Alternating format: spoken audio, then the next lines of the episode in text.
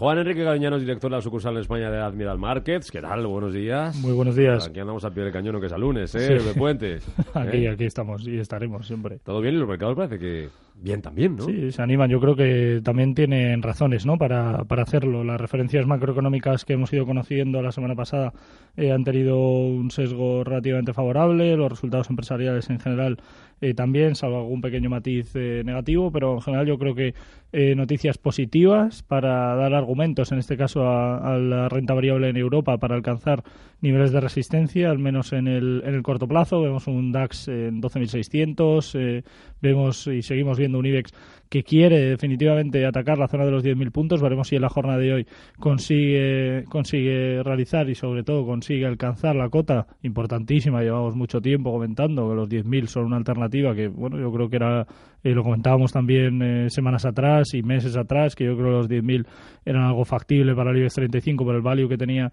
eh, las compañías en el, en el medio plazo. Y bueno, el tiempo eh, lleva un poco a, a la razón a ver a un IBEX con no fuerza, la verdad que tampoco es que tenga una fuerza desmesurada que haga bueno alcanzar niveles eh, objetivo de, de, medio plazo, pero en este momento bueno vemos como los 10.000 lógicamente se encuentran a, a, escasos 50 puntos de los niveles actuales y yo creo que las referencias macroeconómicas han acompañado y también las empresariales. Como digo, salvo algún caso puntual o alguna compañía puntual que los resultados no han sido del todo como, como se esperaba, pero en general yo creo que, que lo que hay ahora mismo, lo que rodea al IBEX 35 es, es positivo. Hoy el ritmo lo marcan en Europa, sobre todo las operaciones en empresariales. Luego enseguida analizamos alguna de ellas. También lo van a marcar estos días, eh, una vez más, los resultados empresariales. Mañana presenta cuentas Apple. A la vuelta de publicidad me cuenta si hay razones o no para apostar, para invertir en una compañía como Apple. Y abrimos nuestro consultorio de bolsa 915331851, 915331851, 609 224 716.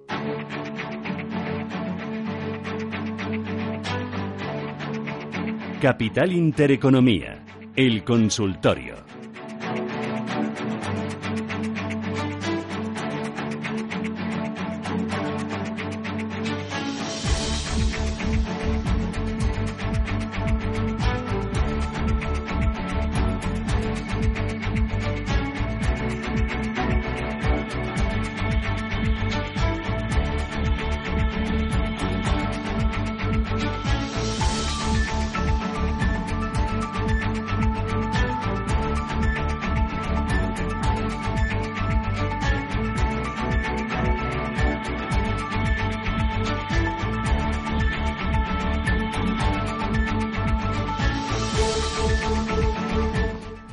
Y cuatro minutos de la mañana, lunes 30 de abril y consultorio de Bolsa en marcha aquí en Capital Intereconomía, en Radio Intereconomía con Juan Enrique Cabañanos, el director de la sucursal en España de Admiral Markets, que está dispuesto a responder a las dudas que nos van a dejar los oyentes ya en el 91-533-1851, también a través del WhatsApp 609-224-716. Enseguida damos paso a las primeras llamadas. Antes, protagonista empresarial de esta semana, en lo que a resultados se refiere, decíamos antes Juan Enrique, Apple, que presenta las cuentas mañana. ¿Te gusta Apple?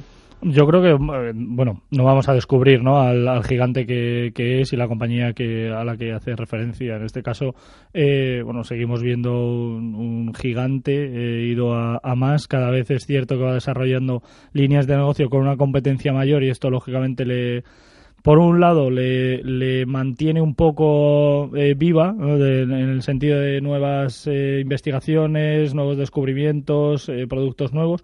Y por otro lado lógicamente la competencia sana hace que bueno lógicamente la venta de, de sus eh, productos eh, disminuya relativamente. Aunque espero buenos números sigo diciendo que Apple es un gigante es una compañía que, que bueno, eh, como anécdota por números podría comprar, eh, creo que es el 70% de las compañías del, del, IBEX 35 por capitalización, lo cual me parece bastante anecdótico. Que una sola compañía pueda comprar más o menos unas 20, 25 compañías del IBEX es, bueno, un pequeño no. detallito sin, sin, importancia. sin, importancia. casi.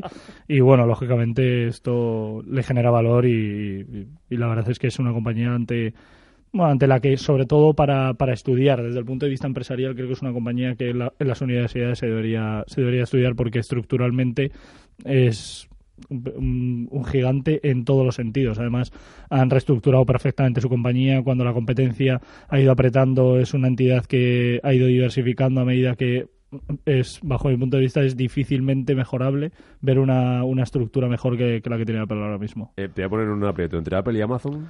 Yo prefiero Apple. La verdad es que Amazon está trabajando muy bien. Es cierto que no tiene tanta competencia, eso eso es verdad. Tiene competencia, obviamente, pero no tanta. Bueno, la que tiene se la come.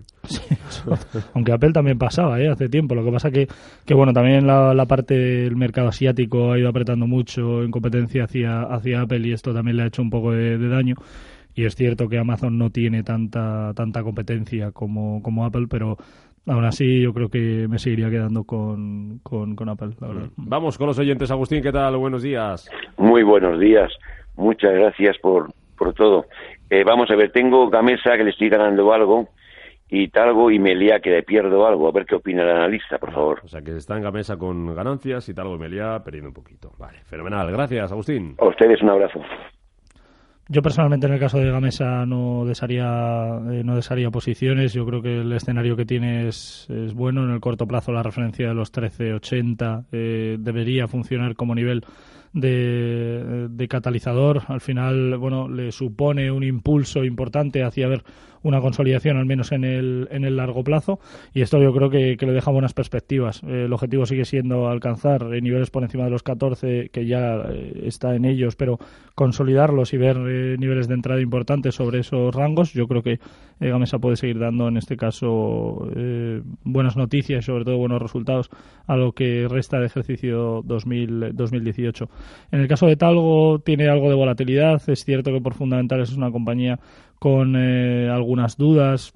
Tampoco tiene excesiva deuda, pero el PER aún así es relativamente elevado, por encima de 20. Eh, la beta sigue reflejando niveles de volatilidad eh, elevados.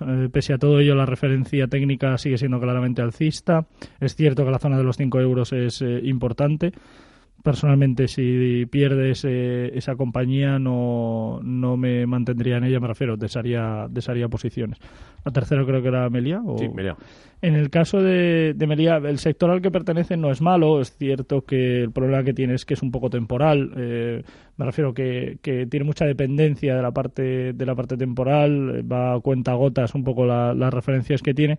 Y desde el punto de vista fundamental es una compañía bastante saneada, en el sentido del PER es cierto que es algo cara y algo elevado con respecto tanto al mercado como a su propio sector pero en general el beneficio por acción no es, eh, no es malo, la beta que tiene con un 17% de volatilidad menor que el, que el mercado de, de referencia y la única parte negativa que, que vemos o, dentro de lo negativo lo que más destaca negativamente es la sobrecompra que tiene acumulada por los fuertes impulsos. Es cierto que tiene algo de fuerza relativa a alcanzar niveles por encima de los 12 euros y esto lógicamente le deja en un buen escenario siempre que consolide por encima de este, de este nivel y la perspectiva sigue estando ahí. Yo creo que la resistencia de los 12-20 los tiene muy muy cerca. Eh, veremos a ver si en la jornada de hoy consigue consolidar por encima de, estos niveles y alcanzar eh, objetivos secundarios. Eh, veremos. Yo creo que el volumen también está creciendo y eso es algo positivo para la entidad. Eh, le debería dejar un buen, buen escenario. Pero veremos si en las próximas semanas no, no pierde el nivel de los 12 y lógicamente esto supondría un cambio de tendencia de corto plazo. Mm. Eva, ¿qué tal? Buenos días desde Madrid. Hola, buenos días. Quería que a ver si me puede decir cómo ve a Eprofood y a bolsas y mercados, por favor. ¿Está usted dentro o sería para comprar? Sí, sí, estoy dentro. ¿Y cómo le va? Pues a la par. A la par, bueno. Sí. Pues empate, nos quedamos como estamos. Gracias, Eva. A ver qué le dice el experto. Juan Enrique, Eurofutsi, BMI. En el caso de Eurofoods, eh, complicado. Es cierto que la compañía, yo creo que por fundamentales no es mala. El, PER que tiene por debajo del mercado y por debajo de su propio sector es bueno. El beneficio por acción de 1,43. El EBITDA presentado en los últimos resultados eh, sigue dejando una buena, una buena referencia y sobre todo buenas, buenos niveles eh, en cuanto a la parte macroeconómica pero eh, desde el punto de vista técnico vemos cómo sigue perdiendo eh, valor, sigue perdiendo niveles. Eh, las últimas noticias no han sido del todo favorables, al menos los últimos resultados presentados por la compañía decepcionaron un poco al, consenso de, analistas y esto lógicamente ha hecho incrementar el volumen bajista que hemos visto en las tres últimas jornadas.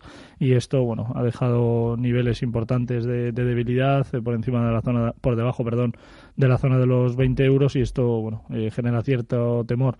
Personalmente mantendría a la espera de ver si consigue evolucionar favorablemente hacia el entorno de los 19.70.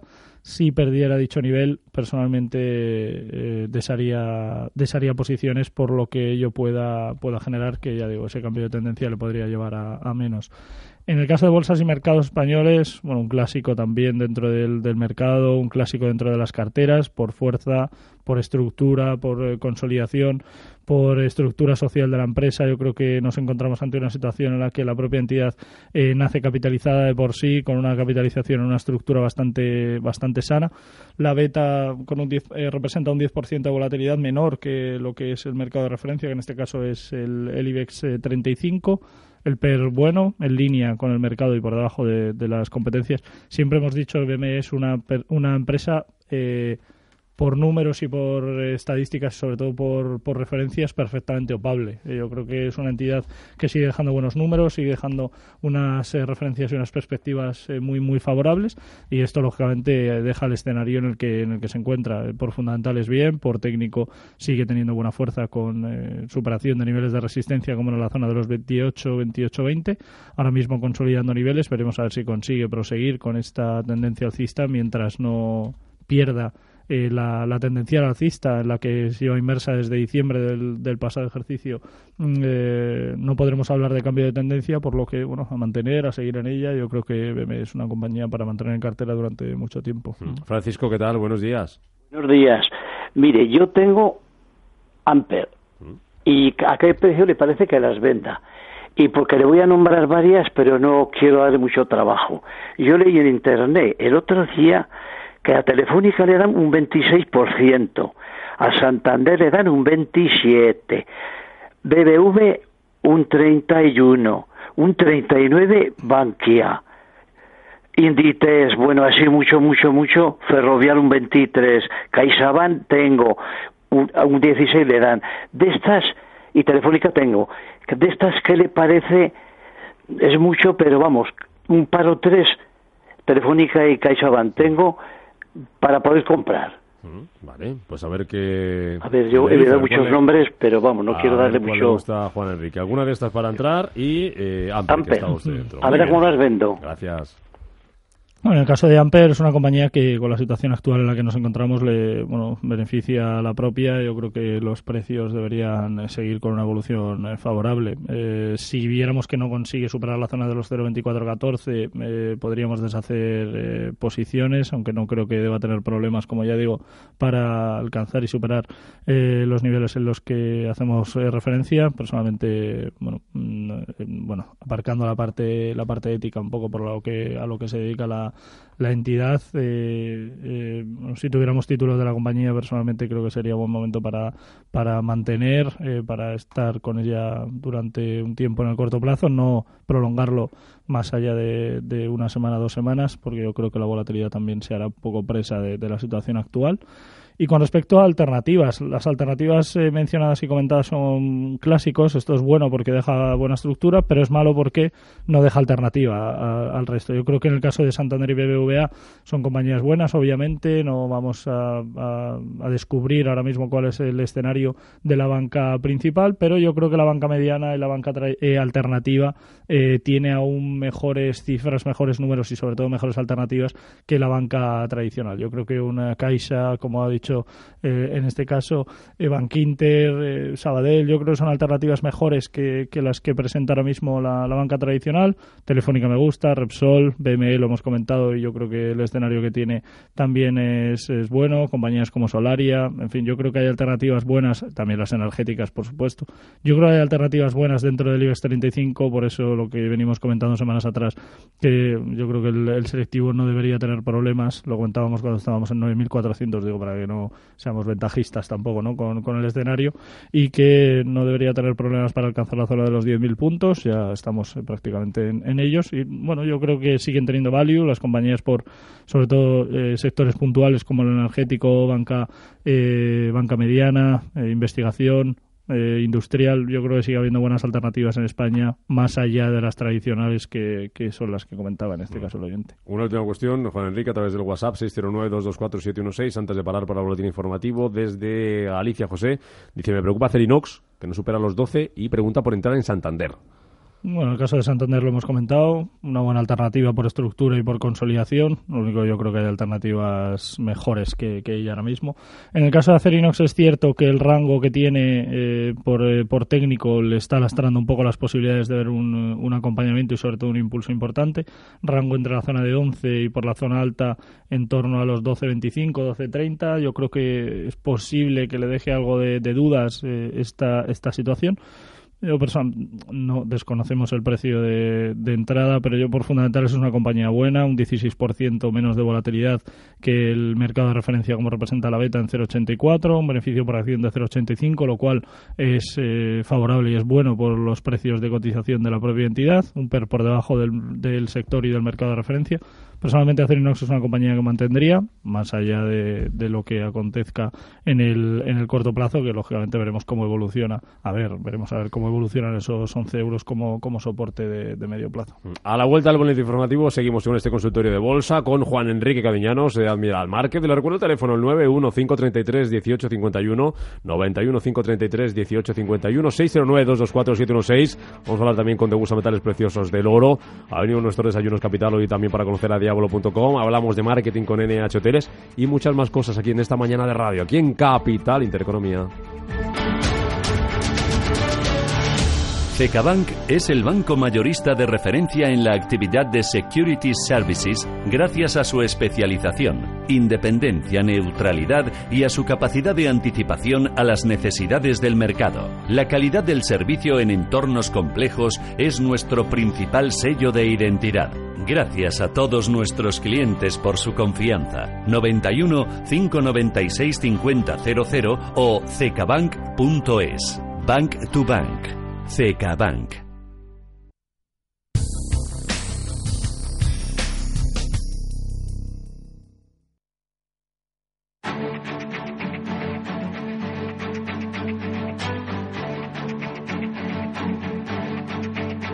Capital Intereconomía, el consultorio.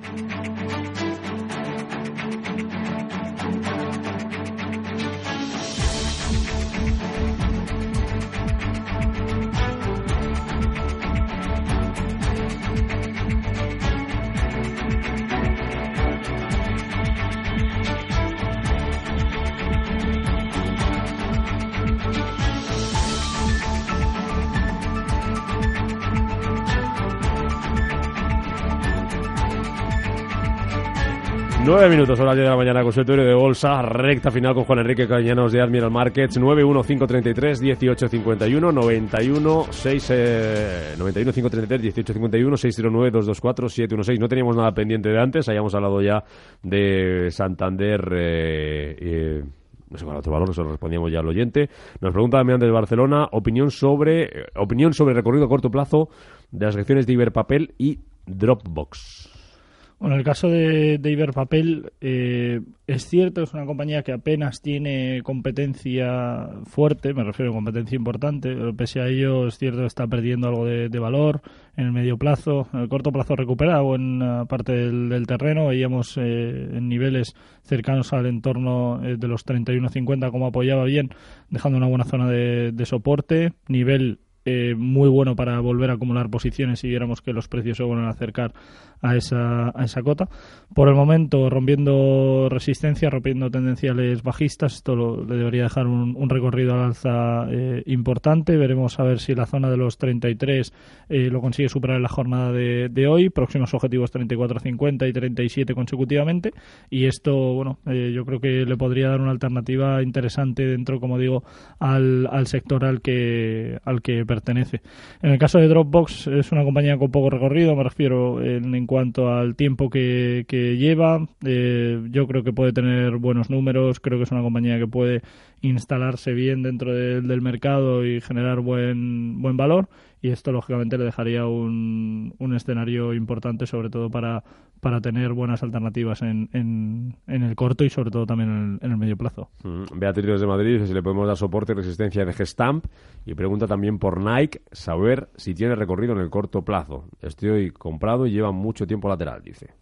Bueno, en el caso de Gestamp, eh, bueno, una más también, ¿no? Dentro del, del sector del que, del que hablamos, la tendencia sigue siendo buena, sigue siendo claramente alcista. En este caso, siempre y cuando los precios no pierdan la zona del 640, eh, podremos mm, seguir ¿no? con, con, ese, con ese escenario en el, en el medio plazo. Como digo, la tendencia sigue siendo claramente favorable. En líneas fundamentales también tiene buen escenario por niveles de PER, por niveles de de los últimos resultados eh, presentados por la propia por la propia entidad.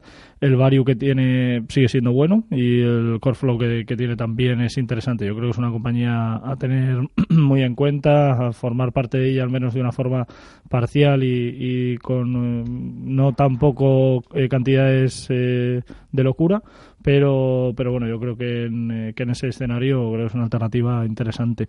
En el caso de Nike, un poco más de lo mismo, la tendencia sigue siendo claramente alcista, tanto de largo como de medio y también en el, en el corto plazo. Lo único que en el corto plazo se acerca perdón, ahora mismo a niveles de, resistencia importantes como son los, los 70 dólares por, por acción y ahora mismo, perdón, a la espera de, ver una, una, evolución favorable y sobre todo que consiga eh, definitivamente romper eh, niveles de, de, resistencia, como digo, en ese, en ese corto plazo. Los indicadores no reflejan tampoco debilidad, lo único sí algo de sobrecompra acumulada por los impulsos protagonizados por los precios en recientes sesiones y esto bueno le podría dar algo de incertidumbre para devolver los precios de nuevo hacia niveles de 67, pero bueno, por el momento los 70 están ahí cotizando eh, prácticamente en precios, por lo que veremos a ver la jornada de hoy. Eh, Manuel, es verdad, Manuel, ¿qué tal? Buenos días. ¿Qué hay? Buenos días. Cuéntenos. Pues mira, estoy invertido en el IBEX 35, a ver qué me podía comentar, a ver qué niveles podía llegar y más o menos en lo que da de año o algo así. Vale, ¿a, qué plazo? ¿Hasta final de año? Lo que él cree conveniente. Bueno, pues a ver vale. vale, que le dice gracias, Manuel, gracias. Venga, gracias, buenos días. Bueno, en este caso lo comentábamos también al principio del programa. Yo creo que los 10.000 siguen siendo su, su, referencia en el corto plazo. Una vez alcanzado este nivel, veremos a ver cuáles eh, son en este caso los movimientos significativos que puedan marcar un poco la evolución del IBEX. Sigo diciendo, yo creo que hay compañías dentro del selectivo que siguen teniendo value, que siguen teniendo buen valor eh, por fundamentales y esto le debería seguir dejando algo de, recorrido alcista. 10.200 en el IBEX podría ser su eh, siguiente objetivo y 10.500 consecutivamente en el segundo punto pivote. Eh, si viéramos que no consigue superar la zona de los 10.000 puntos en el, en el corto plazo, 9.800 y 9.500 serían los soportes a, destacar y a, tener en cuenta. Mm. Oye, hoy son noticias de los supermercados, Juan Enrique. Vemos subiendo en nuestro mercado, nuestro IBEX a día, más de un 1,5%, y esta noticia de Sainsbury disparada hoy tras esa posible fusión con, con Nasdaq. ¿Qué te parece el sector de los supermercados y qué te parece no sé si la nuestra día o te gusta alguna más del sector por ahí a nivel europeo. Yo creo que en Europa hay buenas alternativas dentro del mismo. También es cierto que las medidas tomadas por el Banco Central Europeo ayudan al, sector al que hacemos referencia en general al consumo. Ese quantitative easing que, bueno, seguimos sin ver que trabaje de una forma desorbitada y que es cierto que genera algo de desaceleración económica en, Europa, pero pese a ello las medidas siguen estando ahí. En el caso del sector del consumo, eh, lógicamente le beneficia y le deja unas buenas perspectivas y en el caso concreto de día, también lo comentábamos programas anteriores, es una compañía con buenas valoraciones, eh, por niveles de, PER eh, muy bien, eh, prácticamente sin, sin deuda, sin volatilidad tampoco, un 16% por debajo del, del mercado al que, al que hace referencia. Y en ese sentido yo creo que es una compañía con estabilidad como para tener títulos de ella en cartera, no volverse tampoco locos con, con la entidad, pero yo creo que dentro del sector al que pertenece día puede ser una referencia destacable dentro del mismo terminar, Juan Enrique, ¿qué otras cositas te gustan? ¿Qué otros valores son oportunidad? Pues eh, también comentábamos, yo creo que el sector energético tiene buen, eh, buenas, eh, buenas líneas. yo creo que las ayudas, también medidas tomadas por el gobierno, yo creo que le pueden beneficiar tanto en la parte española como en la parte europea y esto le dejaría un buen, un buen escenario. la banca mediana, creo que la alternativa es mejor que, que la banca tradicional en estos momentos, la parte industrial. Es cierto que la parte farmacéutica no está teniendo un buen comportamiento lógico también por el escenario que tiene ahora mismo el, mercado y esto lógicamente le, iría dejando poco a poco cierto lastre al menos en el, en el corto plazo, pero como digo yo creo que hay compañías como Solaria, hay compañías como Gamesa, hay eh, compañías que son alternativas a lo que vamos conociendo de toda la vida como, como blue chips, que bueno, el escenario es bueno, el comportamiento es bueno, eh, la perspectiva que tienen para lo que es el resto de ejercicio 2018 sigue siendo bueno también. Y yo la verdad es que no sé, seré, estaré loco porque sigo leyendo que hay analistas que consideran que el mercado tiene que caer, pero sigo viendo buen value para el mercado español, lo seguía viendo cuando el IBEX estaba en 9.200 y lo sigo viendo ahora con el IBEX en, en 10.000 me seguiré volviendo loco y seguiré seguiré diciendo que sigue habiendo value. Yo no tengo no veo ahora mismo ningún atisbo negativo para que el IBEX pueda alcanzar los 10.200 fácilmente. Veremos a ver el 10.500 y sobre todo cuál es el escenario de, corto plazo. Seguiremos la terapia aquí el lunes que viene, por si acaso. Estaremos aquí, como siempre. Juan Enrique Añanos, Damián Márquez, gracias, que pases un buen lunes. Gracias a vosotros, un abrazo.